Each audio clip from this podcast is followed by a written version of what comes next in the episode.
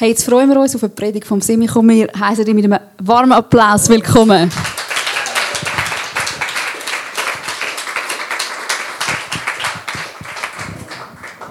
Danke vielmals.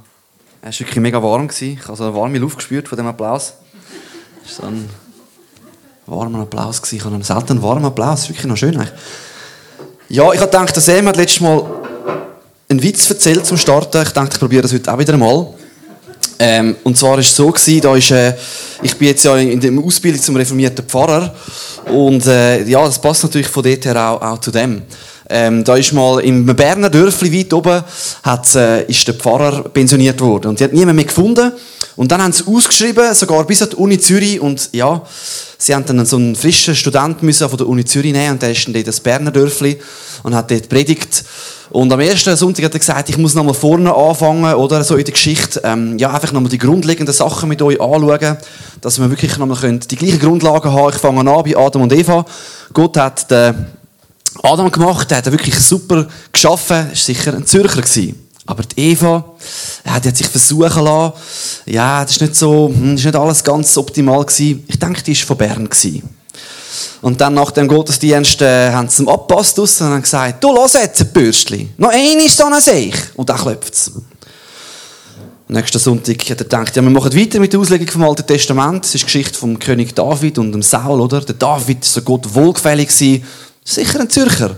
Aber der Saul, so ein jähzorniger König, er war sicher von Bern. Gewesen. Und auch nach dem Gottesdienst haben sie dann draussen wieder abgepasst und gesagt, du, lass jetzt Bürstchen. Noch ein ist ein Seich. Und klopft es wirklich. Und am nächsten Sonntag hat er gedacht, ja gut, ich muss da, ja, ich muss da irgendwie, das Neue Testament, da ist alles ein bisschen klarer, man kann es ein wörtlich nehmen. Und, ähm, wir gehen ins Neue Testament. Und er hat erzählt, oder, wo Jesus Abendmahl gefeiert hat mit den Jüngern, da hat er gesagt, schaut, einer von euch wird mich mal verraten. Dann fragt der Petrus, Herr, bin ich's? Nein, du bist es nicht, Petrus. Fragt der Matthäus, Herr, bin ich's? Nein, ja, du bist es nicht, Matthäus. Dann fragt der Judas, bist gang um ich?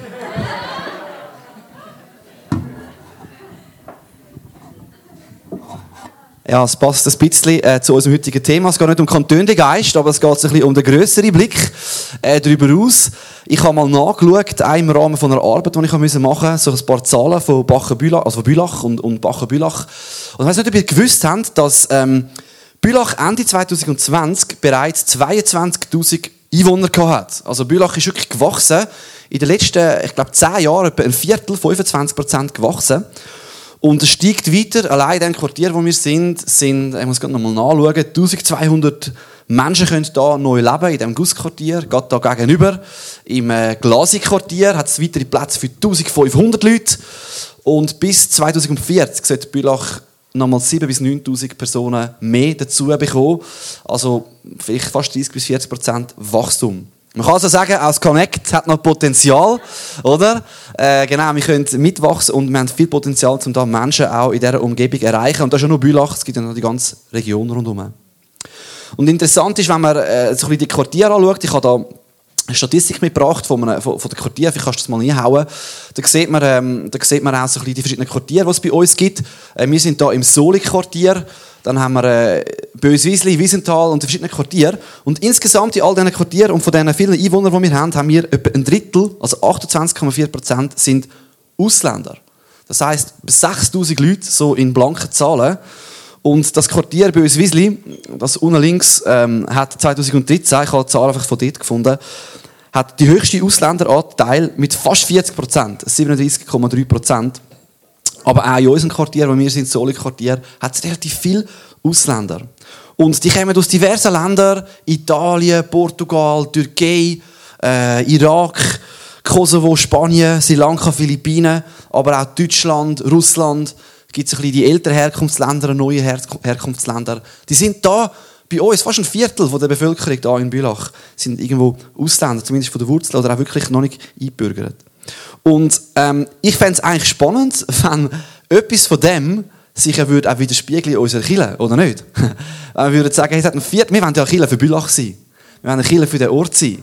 Und wenn eigentlich auch da sich etwas widerspiegeln würde, oder wenn wir auch diese Leute würden mit erreichen. Und spannend ist, dass gerade viele Jüngere ähm, auch Ausländer manchmal noch eher gewisse Werte teilen, die wir Christen teilen. Gewisse Wertvorstellungen, vielleicht einen allgemeinen Glauben an Gott, wo man auch könnte Anknüpfungspunkte finden Und darum nehmen wir heute als Abschluss von dieser Serie Love God, Love People das Thema Lieb den Fremde. Lieb den Fremde. Lieb den Ausländer, den Fremde, der, der vielleicht auch fremd ist. Und ich weiss nicht, wie es dir mit dem Thema geht. Vielleicht bist du gerade bei der Politik. Ich will wirklich kein politisches Statement machen, sondern einfach mal überlegen, hey, was habe ich eigentlich für eine Haltung zu so Menschen? Was geht tief in meinem Herz ab, wenn ich vielleicht Leute von anderen Ländern sehe? Habe ich Vorurteile? Und ich muss sagen, ich finde es gar nicht immer ganz so einfach. Das geschieht noch schnell, oder? Man ist noch schnell eben so wie mit den Berner und den Zürcher immer Klischee. Und es ist ein Klischee und dann wird es plötzlich ein bisschen mehr. Und man schaut vielleicht auf Menschen ab oder über oder wie auch immer. Ich denke, es ist ein Thema, das uns alle betrifft. Und auch in den Medien, neben so Sexualität oder Gender-Themen, ist wahrscheinlich so das Thema Rassismus, Diversität so von der Rasse, eines der Themen, das am meisten im Moment so in den Medien präsent ist. Das hat sicher auch damit zu tun, dass vor einem guten Jahr, ziemlich genau ein Jahr her, ist ja der George Floyd, ein, ein Afroamerikaner in, in, in den USA, durch Polizeigewalt gestorben und es hat große Proteste gegeben, zuerst in den USA. Das ist ja ein Ereignis, also der Schluss von einer längeren Kette von Ereignissen gewesen, wo mehrmals so ungerechte ähm, Todesopfer gegeben hat äh, unter der schwarzen Bevölkerung durch die Polizei. Es hat es fast zum Überlaufen gebracht, es hat Proteste gegeben und das hat auch übergeschwappt auf Europa, über den Teich. Irgendwo regt uns das auch auf, dass, auch wenn wir vielleicht nicht in diesem Land dort sind, das betrifft uns auch. Und wir haben gemerkt, wir wollen darüber nachdenken, was heisst Rassismus in, in, in unseren Breitengrad. Und ich habe mal noch schnell äh, geschaut, äh, ich habe noch ein Foto mitgebracht. In Zürich hat es im Juni, genau vor einem Jahr, sind 10'000 Leute äh, auf der Straße und haben demonstriert, haben sich solidarisieren und sagen, hey, wir wollen auch, ähm, dass, dass alle gleich behandelt werden. Wir sind gegen Rassismus. In Bern hat es etwa 10'000 Leute gehabt. Und das hat sich mega solidarisiert. In England war es ein riesiges Thema. Genau. Jetzt könnte man ja sagen, okay, ähm, schön und gut, aber das war jetzt eine Demo gewesen, oder vor einem Jahr, es ist noch so ein bisschen Medien, USA. Was hat das wirklich mit meinem Leben zu tun? Ist das relevant für mein Leben? Wir haben ja nicht eine Geschichte wie jetzt die Sklaverei eben in, in Amerika, wo wir so direkt eine Volksgruppe haben, wo wir so direkt schuldig geworden sind. Ich wüsste es jetzt einmal gerade nicht, vielleicht bin ich da auch falsch, aber haben sicher nicht die gleiche Geschichte wie die USA. Und doch finde ich, sind wir als Christen herausgefordert. Wie gehen wir mit dem Thema um? Was habe ich für eine Meinung? Wie stelle ich mich zu dem? Eben, wie gehe ich mit fremden Menschen um? Ähm, ja, kenne ich überhaupt fremde Menschen? Ähm, ich habe gemerkt, bei mir ich eine gewisse Herausforderung sein, ich kenne gar nicht so viele Ausländer persönlich. Oder gerade zum Beispiel jetzt dunkelhäutige Leute. Ich habe gar nicht so viel Kontakt zu ihnen. Und es ist immer eine Gefahr, was uns fremd ist, was wir nicht so kennen, dass es uns vielleicht ein bisschen Angst, Respekt macht oder wir denken, hm, was ist mit denen? Und liebt der Fremd, was, was ist das ganz konkret? Es ist eine Haltung. Es fängt damit an, dass wir eben sagen, hey, wir wollen die Menschen gerne, wir wollen sie lieben und wir wollen ihnen mit Offenheit begegnen. Und das ist unser Job als Christen. Das soll grundsätzlich unsere Haltung sein. Und ich denke darum, es ist wirklich ein Thema, das uns auch betrifft. Wir haben es gehört, wir haben hier in Bülach etwa ein Viertel Ausländer und äh, wir wollen auch diese Menschen mit dem Evangelium erreichen. Und ich denke, man könnte sich fragen, was haben Christen da für eine Rolle in diesem Thema? Ja, was sind sie eben auch da ein Teil der Lösung oder ein Teil des Problems? Vielleicht ähnlich wie beim Thema Schöpfung haben wir gesagt, oder? Die einen denken, Christen sind mehr ein Teil des Problems. Die sagen, äh, ja, Umweltschutz ist uns gleich. Die sind ein Teil, ein Teil des Problems. Und andere sagen, nein, Christentum ist ein Teil der Lösung. Die haben viele Ressourcen, die wir uns für die Natur einsetzen können. Und in dem Thema Rassismus kann man sich das ähnlich überlegen. Ich bin nicht sicher, ich könnte mal annehmen, dass es schon einige bei uns gibt, wo, wenn sie an Christen denken, denken sie an Amerika und ein paar weiße Evangelikale, die so Trump-Fahnen, also wo Trump immer mit der Jesus-Fahne drauf und, und sie verbinden dann einfach ähm, Christentum mit Bibel gegen Abtreibung, sonst gegen Spass und gegen Sex und eben auch gegen Ausländer. So. Und dann ist man vielleicht sehr schnell in diesem Topf. Und ja, es gibt gewisse, die wahrscheinlich würden sagen, hey, das Christentum ist kein Teil der Lösung in der Frage des Rassismus, weil es geht eben, Amerika ist da vorherrschend, das ist doch das Christentum, oder sowieso Europa. Und dann ist man noch für Israel, oder? Die Auserwählten, es geht immer so ein bisschen um die Auserwählung, das auserwählte Land. Und da haben dann plötzlich andere Menschen keinen, keinen Platz mehr. Aber ich behaupte, dass wir als Christen wahrscheinlich die besten Ressourcen haben, um eigentlich Rassismus zu überwinden oder den Fremden zu lieben. Glaube ich wirklich zu tiefst. Und ich will noch mal so ein Bild mitnehmen, äh, also eine Statistik, die ich in der ersten Predigt gezeigt habe. Und ich glaube, evangelikale Christen sollten viel mehr so aussehen. Ein interessanter Mix, den man eigentlich in der Bibel findet, der biblische Wert. Und auf der einen Seite, kannst du mal einblenden, haben die Christen, sie sind nicht an Gladiatorenspiel gegangen, haben quasi nicht jeden Film mitgeschaut, wenn man so will. Jetzt hat dir noch ein bisschen verzogen die Präsi. Ja, das macht nichts. Das Blaue links unten gehört noch, gehört eigentlich noch auf die, äh, auf die rechte Spalte. Sie haben quasi nicht jeden Film mitgeschaut, nicht an Gladiatorenspiel, wenn man, wenn man so will.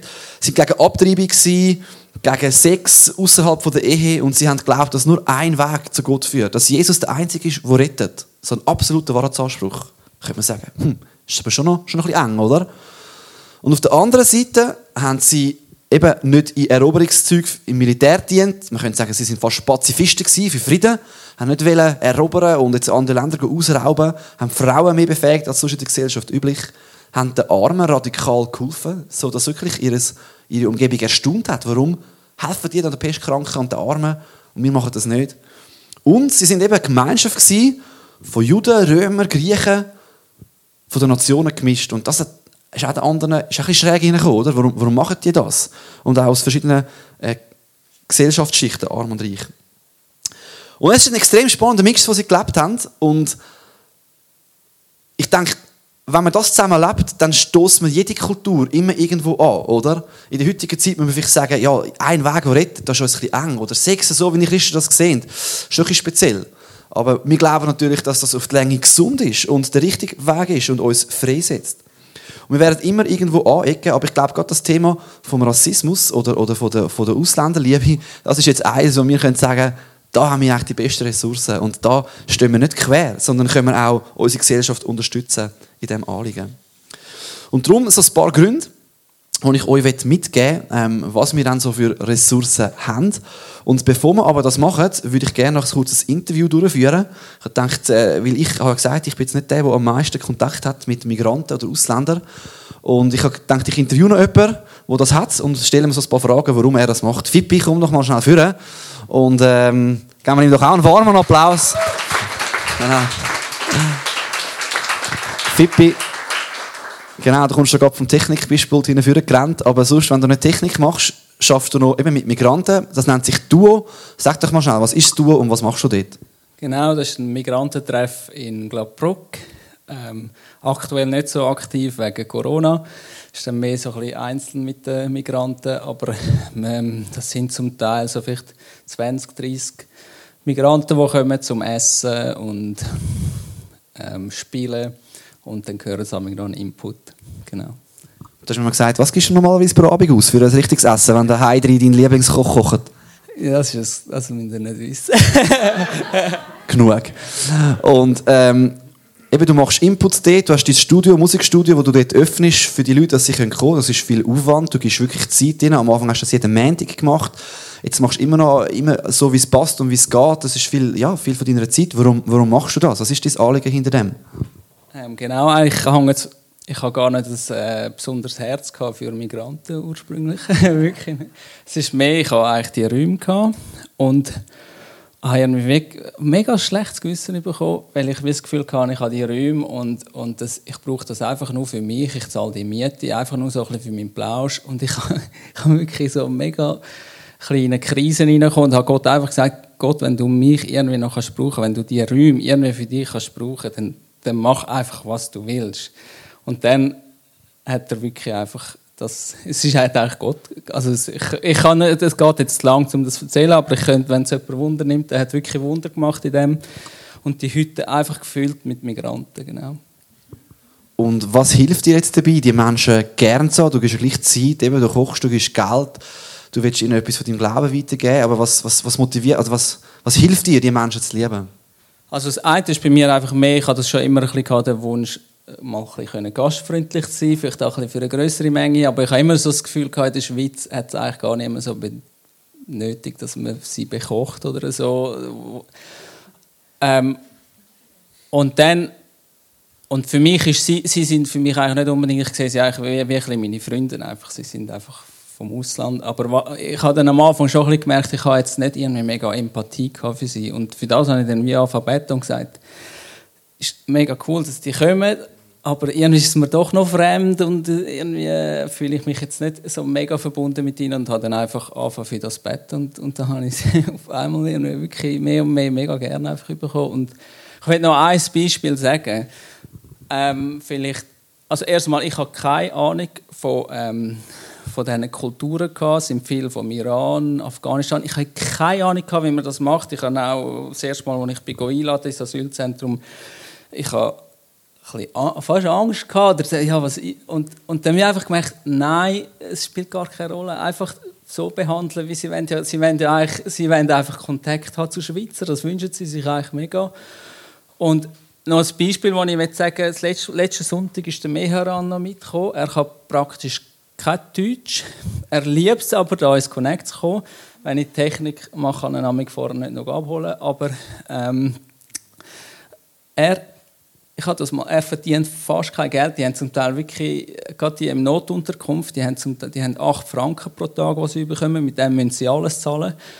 Der Mehran hat ein bisschen mehr, aber der hat, ich weiß nicht, der verdient, glaube unter 1000 Franken pro Monat. Aber es hat mir mal jemand anders gesagt, dass er mega viel Geld spendet. Also der gibt zum Teil mehrere hundert Franken pro Monat weg und hat dann nachher praktisch, er nimmt nur das Nötigste für sich, für sich das, was er braucht und unterstützt Hilfswerk in der Schweiz. Wo, wo, und so dann merkst du einfach, die sind dann zum Teil riesen Vorbilder. Wo, wo wir sind dann manchmal so ein bisschen wie, ja, wir sind Schweizer, wir können etwas Gutes machen und so, aber was dort zum Teil im Hintergrund abgeht, wo wir gar nicht, sind zum Teil von Herzens gute und demütige Menschen und nachher mit denen in Kontakt kommen. Das ist mega schön und als Vorbild, ja. Danke vielmals, Philipp, fürs Erzählen. Und genau, man kann ihn auch mal unterstützen oder mitmachen. Und cool, wie du das lebst. Aber ich muss sagen, eben, aktuell sind wir leider nicht so aktiv. Es muss langsam... Muss wieder reinkommen. Danke fürs Erzählen, Philipp. Danke vielmals.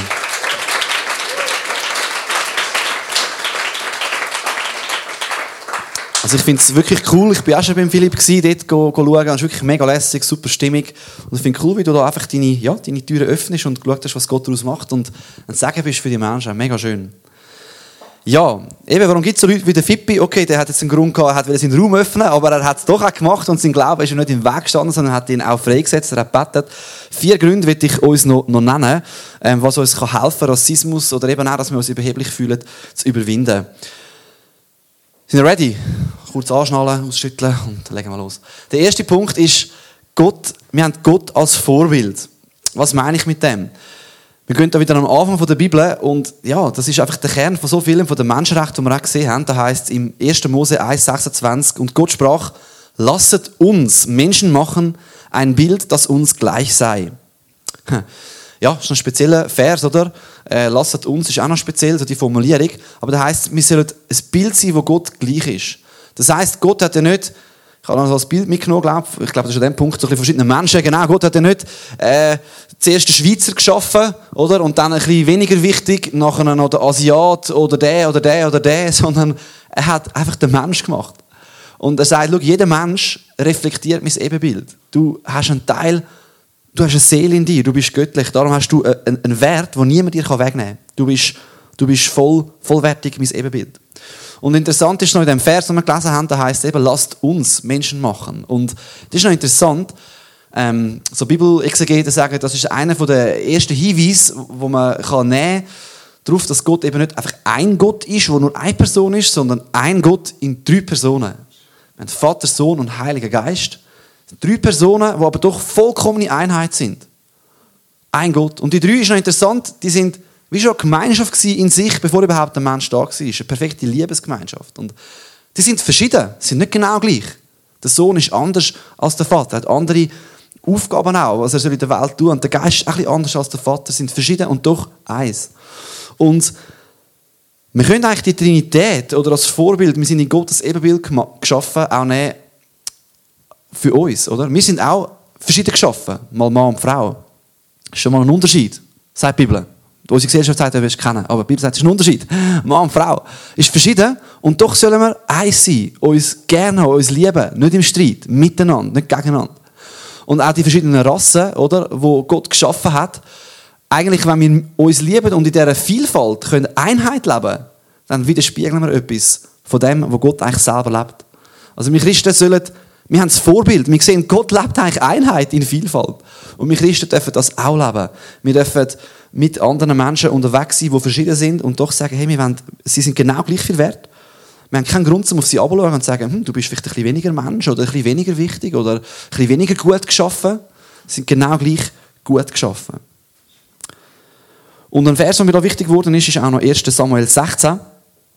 Es ist eine Geschichte, wo der König David ausgewählt wird, aber ich finde, der trifft auch für vieles sonst. Da heißt es, für die Menschen ist wichtig, was sie mit den Augen wahrnehmen können. Mit den Augen wahrnehmen können. Ich dagegen schaue jedem Menschen ins Herz. Gott sieht eben nicht zuerst den Status, wie reich, wie arm oder die Hautfarbe, sondern er sieht unseren Charakter, unser Wesen, er schaut uns ins Herz. Das heißt nicht, dass es ihm das andere gleich ist, weil das prägt uns ja auch, unsere Kultur, wo wir herkommen. Aber er sieht jeden Mensch gleich. Er sieht jeden Mensch gleich. Und er schaut uns ins Herz und er sieht auch, okay, da hat es gut, aber da hat es auch schlecht, schlecht und er liebt uns trotzdem. Und so sind wir auch eingeladen, Menschen nicht nach ihrem Äußeren zu beurteilen, sondern anzunehmen und zu lieben. Der erste Punkt ist also, Gott ist unser Vorbild, er ist Einheit in Vielfalt und wir alle sind in seinem Ebenbild geschaffen. Und der zweite Punkt, ähm, es ist unser Auftrag, den Fremden zu lieben. Das habe ich wirklich noch, noch, hat mich noch erstaunt. Ich habe dann einen Vers gefunden und habe mich ehrlich gesagt überrascht. Ich habe den auch schon gelesen, aber noch nie, ist mir noch nie so deutlich übergekommen. Wir müssen mal folgenden erstaunlichen Satz lesen, im 3. Mose 19. Da heißt es, unterdrückt die Fremden nicht, die bei euch leben, sondern behandelt sie wie euresgleichen. Liebt sie wie euch selbst, denn auch ihr seid Fremde in Ägypten gewesen. Ich bin der Herr, euer Gott. Hey, da heißt nicht, liebt sie so ein bisschen, haben sie ein gern, sind mal nicht. Das heißt, liebt sie wie, wie dich selber. Das finde ich schon recht krass. Liebt der Fremde wie dich selber. Und jetzt Israel hat ja auch nicht einfach gesagt, alles ist das Gleiche. Nein, sie haben sogar zum Teil recht harte Grenzen gehabt. Und sie haben gesagt, hey, wir dürfen uns nicht fest mit den Göttern im Ausland und so vermischen. Sie haben sich zum Teil abgrenzt. Und gleichzeitig hat es von Anfang an Fremde bei ihnen gehabt, Flüchtlinge, Leute, die äh, haben Annahme gesucht, die das Volk gesucht haben, einen Ort zum Leben. Und da hat das Volk Israel das Gebot gehabt, sie aufzunehmen. Und nicht noch ein bisschen nett zu sein, sondern sie zu lieben wie sich selber. Sie haben sie integriert. Das ist mal vom Alten Testament her, oder? Das ist unser Auftrag, den Fremden zu lieben. Das sehen wir im Alten Testament. Und auch im Neuen Testament sehen wir etwas Ähnliches. Die Juden sind ja, oder Israel ist das erwählte Volk von Gott, aber von Anfang an hat Gott gesagt, ich werde durch das Volk, durch die Nachkommen von Abraham, kommt einmal Jesus und durch den Nachkommen wird ich die ganze Welt segnen. Es ist nie nur um Israel gegangen. Es ist immer um mehr gegangen, aber durch Israel wird er die Welt segnen. Aber die Israeliten haben dann gedacht, ja, wir sind doch ein bisschen wichtiger, weil Gott hat immerhin uns auserwählt, oder? Und es ist ein bisschen, vielleicht ein Stolz daraus entstanden, auf ihre Rasse, auf das, was sie sind. Und wo dann Jesus und der Heilige Geist ihnen am Schluss gesagt haben, gehen jetzt in die ganze Welt zu allen Völkern, ladet alle ein, auch zu dieser Gemeinschaft, zu diesem Volk von Gott zu gehören. Da ist ihnen rechter Laden runter. Das ist für sie eine mega Herausforderung gewesen. Mehr als in ein Asylheim gehen, gehen einladen. Oder? Die haben gedacht, Laugo also das kann ja nicht sein. Wir sind doch das auserwählte Volk. Und doch hat es Gott ganz klar gemacht, die Botschaft, die gehört, ist für alle, alle sollen eingeladen werden, das Volk von Gott. Und der Petrus hat wirklich Mühe gehabt, wo ihm das Jesus gesagt hat, aber er ist gegangen. Und der Paulus sagt dann eines später folgende erstaunliche Satz, das ist mega speziell für die Juden, weil sie haben wirklich gedacht, wir sind das einzige Volk, wo speziell auserwählt ist oder wo, wo Gott möchte annehmen. Und obwohl das im Alten Testament eigentlich auch andere Stellen schon gehabt wo sie das hätte können wissen, kommen sie zu folgendem erstaunlichen Satz in Galater 3, da heißt es, ähm, Jetzt ist nicht mehr wichtig, ob ihr Juden oder Griechen, Griechen ist so das Wort für alle Ausländer damals, also die Heiden, Sklaven oder Freie, verschiedene Gesellschaftsschichten, Männer oder Frauen, verschiedene Geschlechter seid. In Jesus Christus seid ihr alle eins. Und das war ein mega revolutionärer Satz für die Zeit. Hey, schlussendlich vor Gott sind wir alle gleich. Wir alle sind sündig. Wir alle haben das Gesetz nicht halten aber durch Jesus sind wir alle angenommen. Wir sind alle gleich. In Jesus sind wir eine Family. Und so haben sie können anfangen zusammen äh, auch Kirche feiern, Gottesdienst feiern über die Nationen raus. Und zum Neuen Testament noch ein, zweiter Punkt, der letzte Punkt zu dem Punkt. In Offenbarung 7 heißt es sogar, auch erstaunlich, so eine Vision für das Ende der Zeit, äh, in der Johannes-Offenbarung, da heißt es, jetzt sah ich eine riesige Menschenmenge, so groß, dass niemand sie zählen konnte. Die Menschen kamen aus allen Nationen, Stämmen und Völkern. Alle Sprachen der Welt waren zu hören. Sie standen vor dem Thron und vor dem Lamm. Genau. Also da sehen wir eine riesige Menschenmenge. Alle Völker, alle Sprachen, alle Nationen sind vor Gott versammelt. Also Gott finden sie alle gleich. Wenn man durch Jesus zu ihm kommt, sind alle gleich, alle sind willkommen. So. Alle sind eingeladen. Und am Ende der Zeit werden mal alle Völker, alle Nationen im Himmel vertreten sein. Da könnte man sagen, warum fangen wir nicht jetzt schon an damit? Warum tun wir nicht jetzt schon zusammen arbeiten? Also, wir haben das Vorbild von Gott. Jeder ist das Ebenbild und Einheit in Vielfalt. Wir haben den Auftrag dazu, den Fremden zu lieben und ihnen das Evangelium weiterzugeben. Und das führt mich zu drittens. Wir haben überhaupt keinen Grund, überheblich zu sein.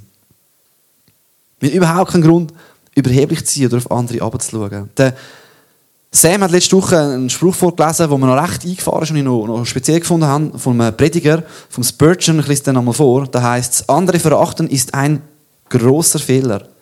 Schlimmer als irgendein anderer, den wir vielleicht an ihnen sehen.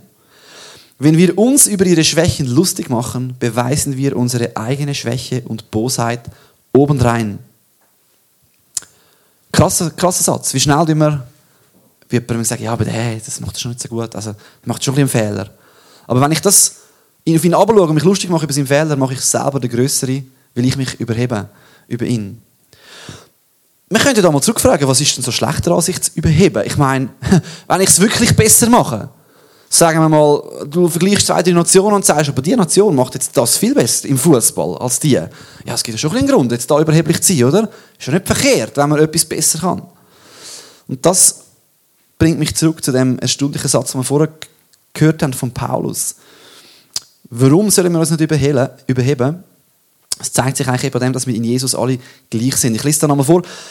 Bevor er nämlich gesagt hat, dass wir alle gleich sind, Juden, Griechen, Männer, Frauen, arm, reich, heißt es folgende Bedingung. Da heißt es nämlich, nun seid ihr alle zu Kindern Gottes geworden, im Galater 3, weil ihr durch den Glauben mit Jesus Christus verbunden seid. Nachher heißt es, jetzt ist. Aber das vorher ist ganz entscheidend. Durch den Glauben sind wir mit Gott verbunden. Durch den Glauben sind wir Kind von Gott. Und was heißt da bei dem Weil? Da heißt nicht, nun seid ihr alle zu Kindern Gottes geworden, weil du so intelligent bist. Oder weil du so gut im Fußball bist. Oder weil, was auch immer, du eine reichere Industrienation bist. Oder das und das besser kannst. Oder mehr Gaben. Oder mehr den Armen dient hast.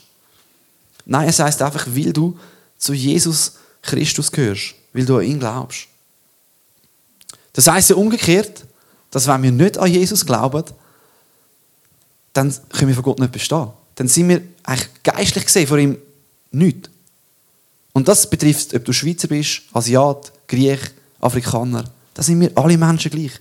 Vor Gott können wir nicht bestehen durch unsere eigenen Talente und Stärken.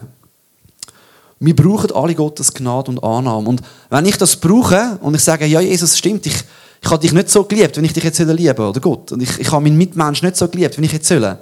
Ich brauche deine Gnade, dass ich bei dir angenommen sein kann.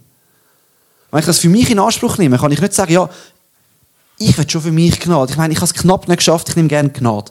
Aber für den anderen, der, der immer ein bisschen da viel stillt und das und das schlecht macht, also der muss Gerechtigkeit erfahren. Da ist, darf Gott nicht so gnädig sein. Es geht nicht auf.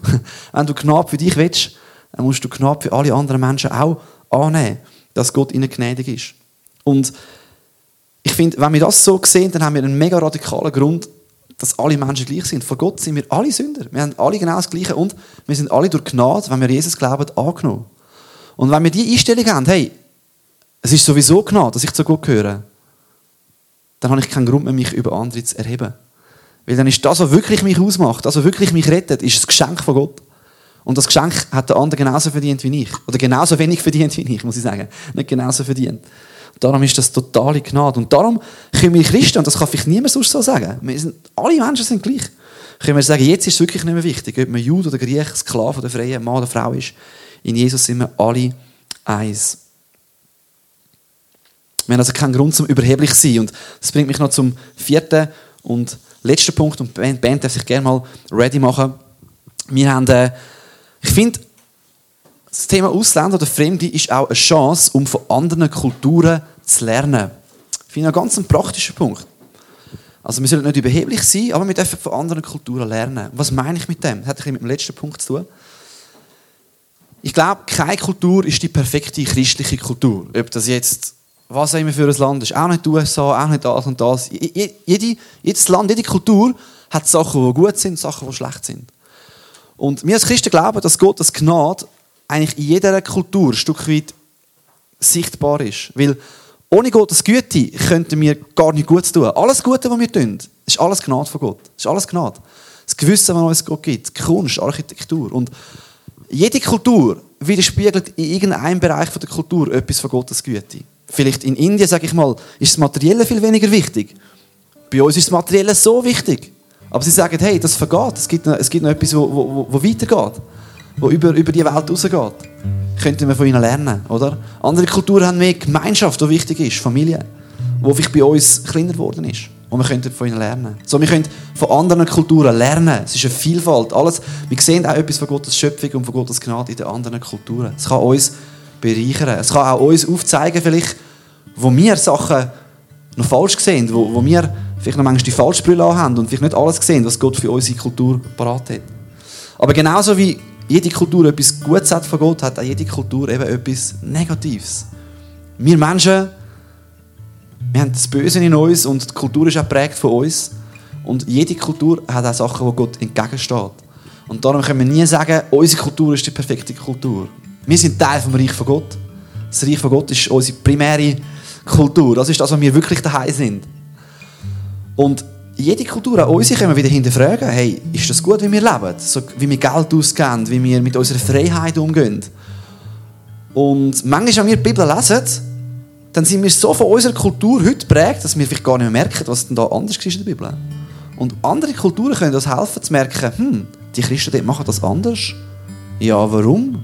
Haben sie vielleicht einen anderen Blick auf die Bibel als wir? Was kann ich von ihnen lernen? So, sie können unsere, unsere Kultur herausfordern und in Frage stellen. Wir haben mega Ressourcen als Christen, den Fremden zu lieben. Wir haben wir sind Ebenbilder von Gott. Wir haben einen Auftrag, den Nächsten zu lieben. Wir sollen nicht überheblich sein, weil wir sind all durch Gnade gerettet und wir haben die Chance, von allen Kulturen zu lernen. Es gibt nicht eine perfekte christliche Kultur. Aber zum Schluss noch, der, ich finde, der grösste und der, vielleicht die grösste Ressource, die wir überhaupt haben, ich habe am Anfang das Dreieck gezeichnet, oder? Gott, ich, der Nächste. Und wir haben jetzt so viele Sachen gehört, die wir sollen. Die Schöpfung lieben, den Arme lieben, den Schwachen, allgemein Menschen, der Fremde.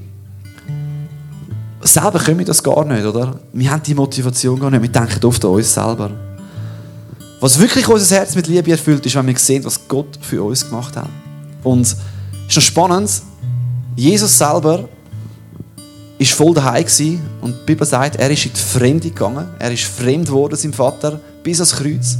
Er ist sogar außerhalb der Stadt gekreuzigt worden. Nicht drinnen bei den Leuten, als Fremde dort, wo man die verabscheuendsten Verbrecher kreuzigt. Er ist voll in die Fremde gegangen, dass wir Teil der Familie werden können. Wir sind eigentlich alles Fremde. Alles Fremde bei Gott, kein Kind. Aber durch Jesus gehören wir zu der Familie von Gott, sind perfekt angenommen. Und wenn wir das immer wieder darüber nachdenken und ihm Danke sagen für was er gemacht hat, für die Gnade, ich glaube, dort entsteht Liebe für andere Menschen. Dort sagen wir, hey, es geht nicht nur um mich, ich will mich hergeben, ich will den Nächsten lieben. Darum lass uns doch zusammen aufstehen. Wir werden in einen Song gehen, der heisst Gnade, das geht gerade um das.